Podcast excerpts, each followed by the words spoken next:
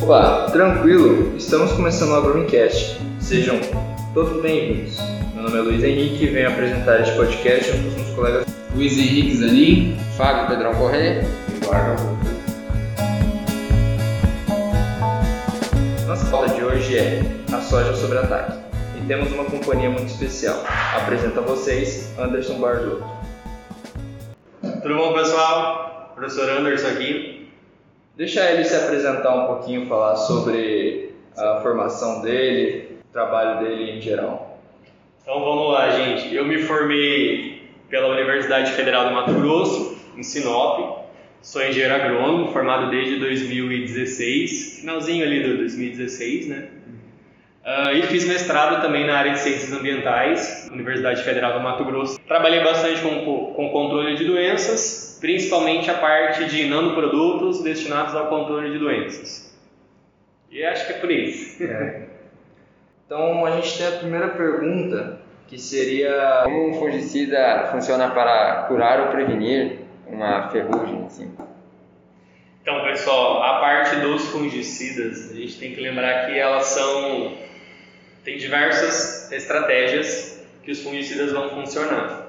Nós vamos ter aqueles que vão funcionar na parte preventiva, tem que estar antes do patógeno chegar na planta, e nós temos os fungicidas que estão na parte curativa, ou seja, depois que o patógeno afetou a célula vegetal, aí a gente tem o controle exterminando ali o patógeno depois de ele ter colonizado o tecido vegetal.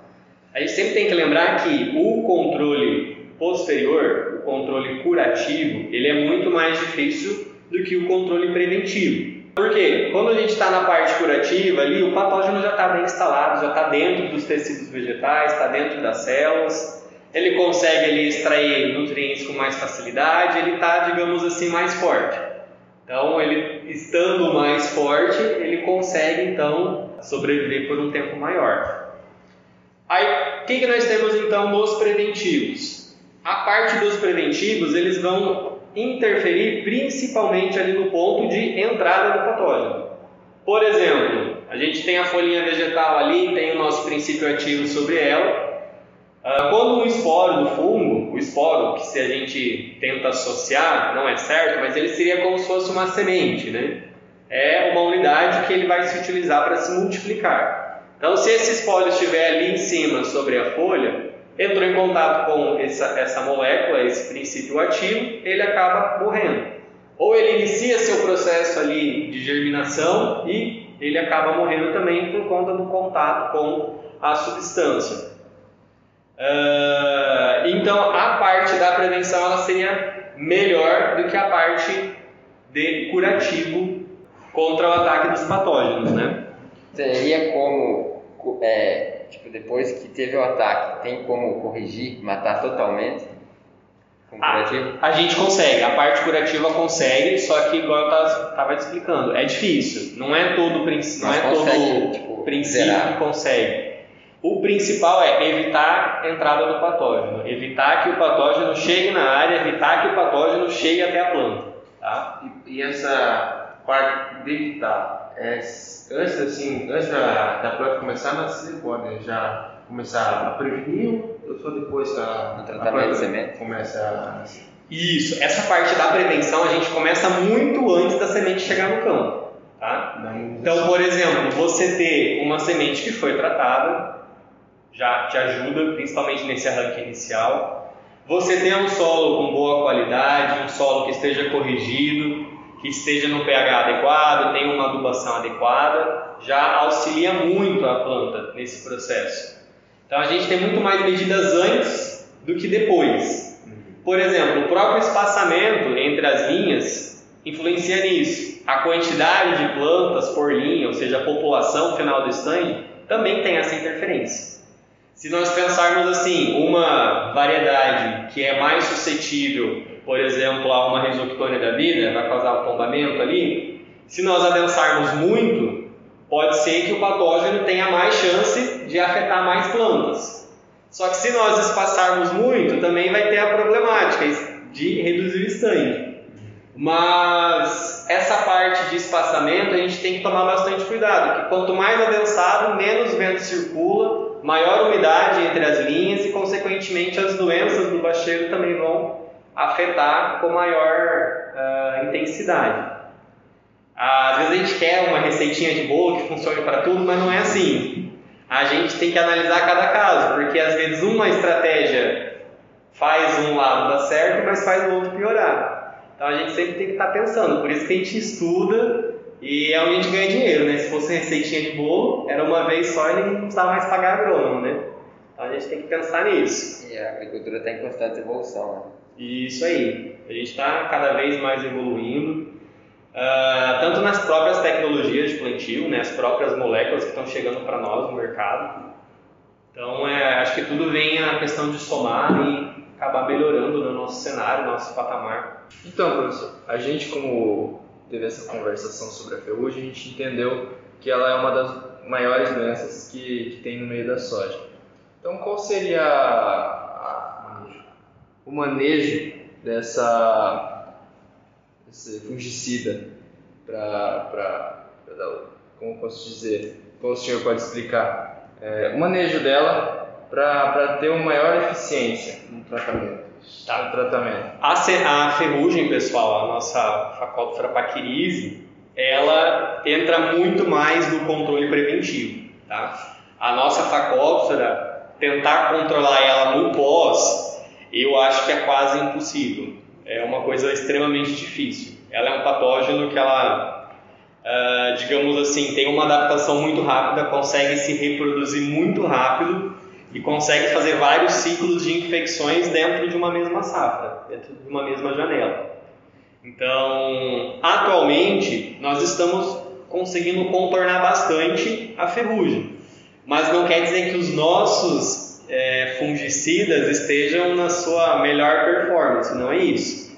É porque as nossas condições não estão colaborando tanto para ela. Então, para ela, a gente tem que focar principalmente ali no básico, ter um bom espaçamento, tentar pegar as cultivares com resistência, não tendo cultivares com resistência, tentar pegar alguma mais tolerante, tem essa diferença de resistência e tolerância, e sempre tentar aplicar no tempo certo, fazer as aplicações de modo mais adequado, cuidar com a tecnologia de aplicação para que aquela molécula realmente recobra toda a planta. Porque às vezes a gente acha que a molécula está perdendo a sua eficiência, mas não é isso. Às vezes a molécula ela só foi mal aplicada sobre a planta. A gente tenta o quê? Reduzir o volume de calda para fazer o, o, sistema render, né? Passar com uma, uma tanqueada de pulverizador, render o máximo possível. Só que quando a gente acaba reduzindo muito essa quantidade de água, a gente diminui também a quantidade de molécula que vai ficar sobre a planta. Então, pegar desde a tecnologia de aplicação é importante.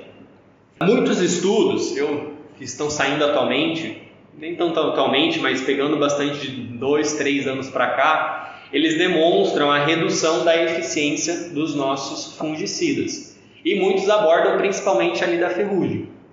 Então, se a gente pegar o controle da ferrugem, que tem que ser aquele controle preventivo, ou seja, quando o esporo vai começar a germinar, ele tem que ir lá afetar esse esporo, ele não conseguir germinar, e a gente entra numa série de fatores ali que acabam influenciando nisso, que às vezes a gente acaba achando que está fazendo certo, mas às vezes está só dando ao acaso de não ter condições dela aparecer mas nós estamos perdendo as nossas armas, nós estamos perdendo os nossos fungicidas ano a ano, porque a gente está ou usando ele de forma inadequada, ou o patógeno que está muito esperto mesmo está conseguindo aí é, se tornar resistente. Por isso que os estudos dessa de como encontrar essas fungicidas hoje em dia são muito importantes, né? Porque como nosso amigo antes falou, a agricultura está em evolução, mas os problemas que estão no meio também estão em evolução. A fim disso, a gente tem que, tem que encontrar um meio de, de acabar com essa. Acabar não digo, mas prevenir ou controlar essas ferrugem, essas doenças da soja. Essa parte entraria desde tudo, né? Desde controle de insetos, controle de doenças. A gente sempre quer controlar a população, tá? Essa ideia de que tem que sempre estar tá limpo, sempre tem que estar tá perfeito é difícil, tá? A gente não é no campo é difícil fazer isso. Igual voltando no assunto anterior que o professor falou sobre a quantidade de água para ativar a molécula. Uhum. qual que é a importância do volume de cauda? O volume de cauda é o que? Para a gente conseguir essa molécula, que ela fique dissolvida, fique diluída, né? Acho que diluída é a palavra mais correta, né? Seria. Aí eu já, aí eu já não sei. que ela fique bem ali, ó, homogeneizada nessa água, para que essa mesma quantidade de água a gente consiga cobrir toda a planta. Porque o que, que seria o interessante? A gente ajusta um volume de cauda para a gente conseguir fazer a aplicação numa área determinada. Mas se nós não fizéssemos esse ajuste de cauda aqui, o que, que seria o adequado? A gente ir aplicando numa velocidade constante e ver nas folhas. Ah, a folha está bem coberta, cobriu do, de cima até o bacheiro, então a gente pode seguir. Para não formar gotículas grandes de água e escorrer. Então tem que ser antes do escorrimento. A deriva também. Isso, tem que tomar cuidado com a deriva também, mas ela é um pouquinho, é, um pouquinho deslocada do, desse ponto, tá? Uh, então, a cauda seria para a gente ter um volume necessário para cobrir toda a planta. Aí vem dois pontos importantes. Quando a gente coloca um volume de cauda grande, a gente dilui essa molécula numa quantidade maior de água, certo? Só que o que está na bula, ele já está levando em consideração isso. Tá? Então, se por exemplo na bula ele colocar lá bem assim, ah, são, são ml, 100 ml é, do produto comercial para ser diluído em 100, 200 litros de água. Então ele já leva isso em consideração. Se nós aumentarmos essa concentração aqui, a gente foge um pouquinho da bula. Atualmente, a gente, a gente não, mas alguns produtores acabam fazendo por conta isso. É errado? digamos assim, não condenando a ação dele, porque a gente sabe que ele tenta fazer é, da melhor forma, mas às vezes acaba dando errado, tá? A gente sabe que o produtor não, ah, não faz de maldade, todo mundo quer pintar que o produtor, ah, o produtor fez porque ele é vilão, ele quer fazer errado, não é isso. É porque todo mundo quer proteger o que é seu, né? Então ele também quer fazer a mesma coisa. Então a gente tem que ter esse equilíbrio. É bom ter uma quantidade ideal de calda, Pegando ali uns 100 litros, seria, é, é interessante, pessoal, a gente consegue recobrir bastante a folha. Porque imagina você pegar 30 litros e dividir esses 30 litros de água pelas 300 mil plantas que tem dentro de um hectare. E você pegar 100 litros de água e dividir pelas 300 mil plantas. Aonde que vai estar mais coberta a planta? Tá? É ali nos 100 litros.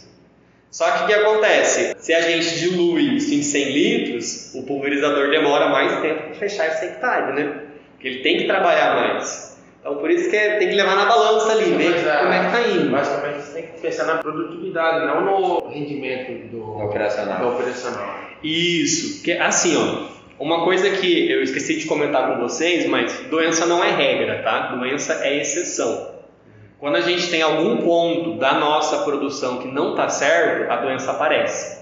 Se a gente tem uma adubação inadequada, se o pH do solo está inadequado, já propicia uma condição da doença aparecer.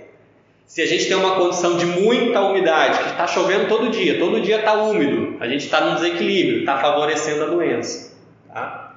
E, e, se acontecer qualquer uma dessas relações aqui que interferir na, no ciclo desse patógeno, pode ser que ele não se desenvolva. Então, se a gente tenta deixar o mais certinho, mais próximo daquilo que seria o ideal, a gente melhora essa condição. Porque a doença ela precisa ter um patógeno, ela precisa ter um patógeno, ou seja, ele, ele tem que ser virulento, ele tem que ter a, a, a condição de contaminar uma planta.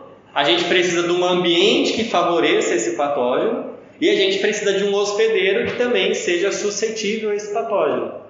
Porque pode ser que esteja um pH é, desregulado, esteja chovendo bastante, mas o nosso hospedeiro ele é resistente à doença, a doença não aparece. Então, por isso que é sempre manejar para deixar isso mais bonitinho possível. Normalmente, a ferrugem ela pega mais ali do reprodutivo para frente. Mas se, ela, se tiver o patógeno em campo, ele pode começar desde a primeira semana.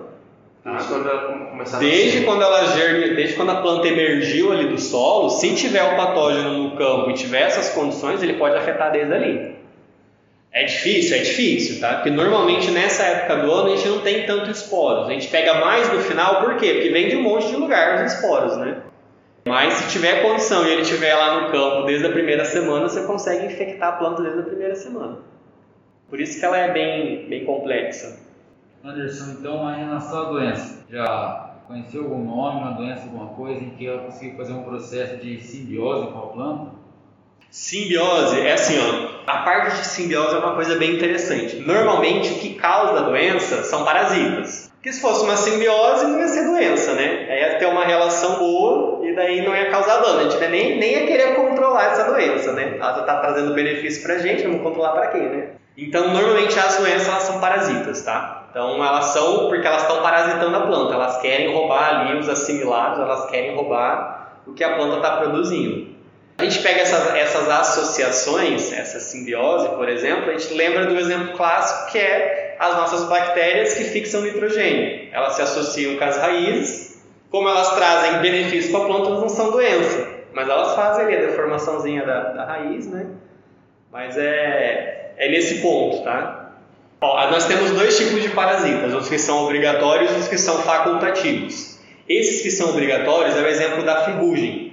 A ferrugem ela precisa ter a plantinha de soja viva para ela estar tá viva.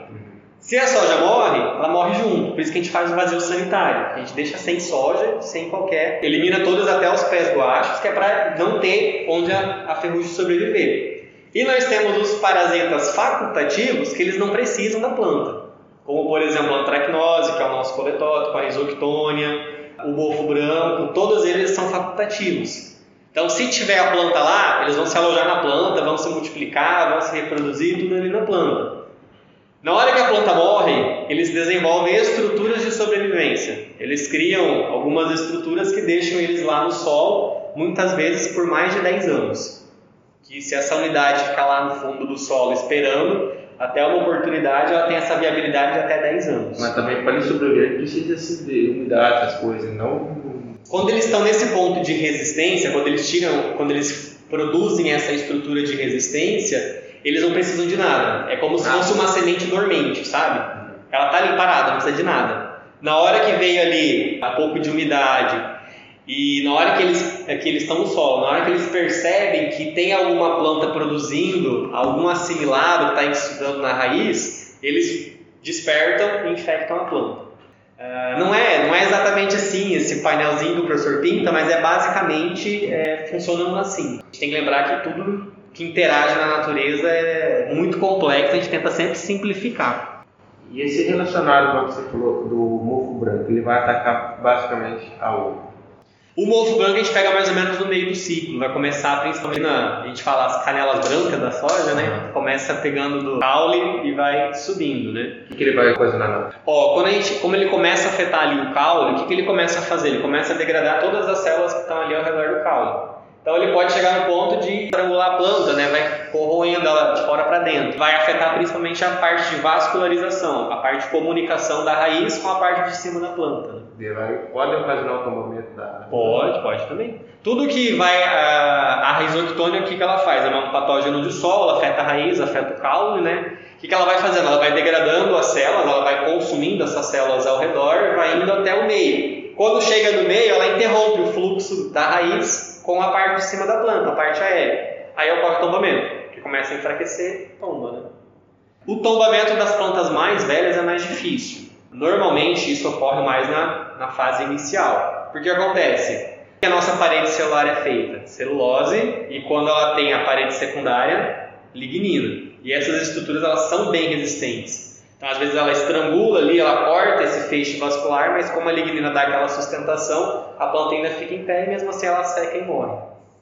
É, Anderson, eu tenho uma cultura que tinha uma doença, depois dessa cultura eu já colhi, mas aí fica palhada, por exemplo, do milho, né? Uhum. A doença pode ficar alojada nessa palhada? Pode, pode, pode sim. Alguns patógenos, eles têm essa vida saprofítica que nós falamos, que eles sobrevivem nos restos culturais, que entraria nesses, nesses parasitas facultativos. Eles não precisam de uma célula viva, então eles podem sobreviver na palhada. Eles podem ficar ali bonitinhos, esperando vir a próxima cultura, e eles, bum, infecta a próxima cultura e se desenvolve o senhor conseguiria explicar é, como um fungicida funciona? Tipo, dentro da célula, assim? Ó, a gente tem que pensar no fungicida que cada grupo ele tem um funcionamento diferente. Eu trabalhei principalmente ali com a piraclostrobina, que é um fungicida que ele vai afetar principalmente ali na respiração celular do fungo. Então, na hora que ele vai passar ali naqueles complexos para ter a produção do ATP, uh, ele vai cortar essa, esse transporte de elétrons e a célula acaba morrendo por falta de energia. Então, ele acaba interferindo dessa forma essa molécula, essa molécula não, desculpa, esse patógeno, esse fungo, tá? E cada grupo tem uma ação diferente. Então, aí vai depender de grupo para grupo. Às vezes a gente tem grupo que é mais de contato, que literalmente chegou em contato, faz a degradação da membrana celular, a célula morre.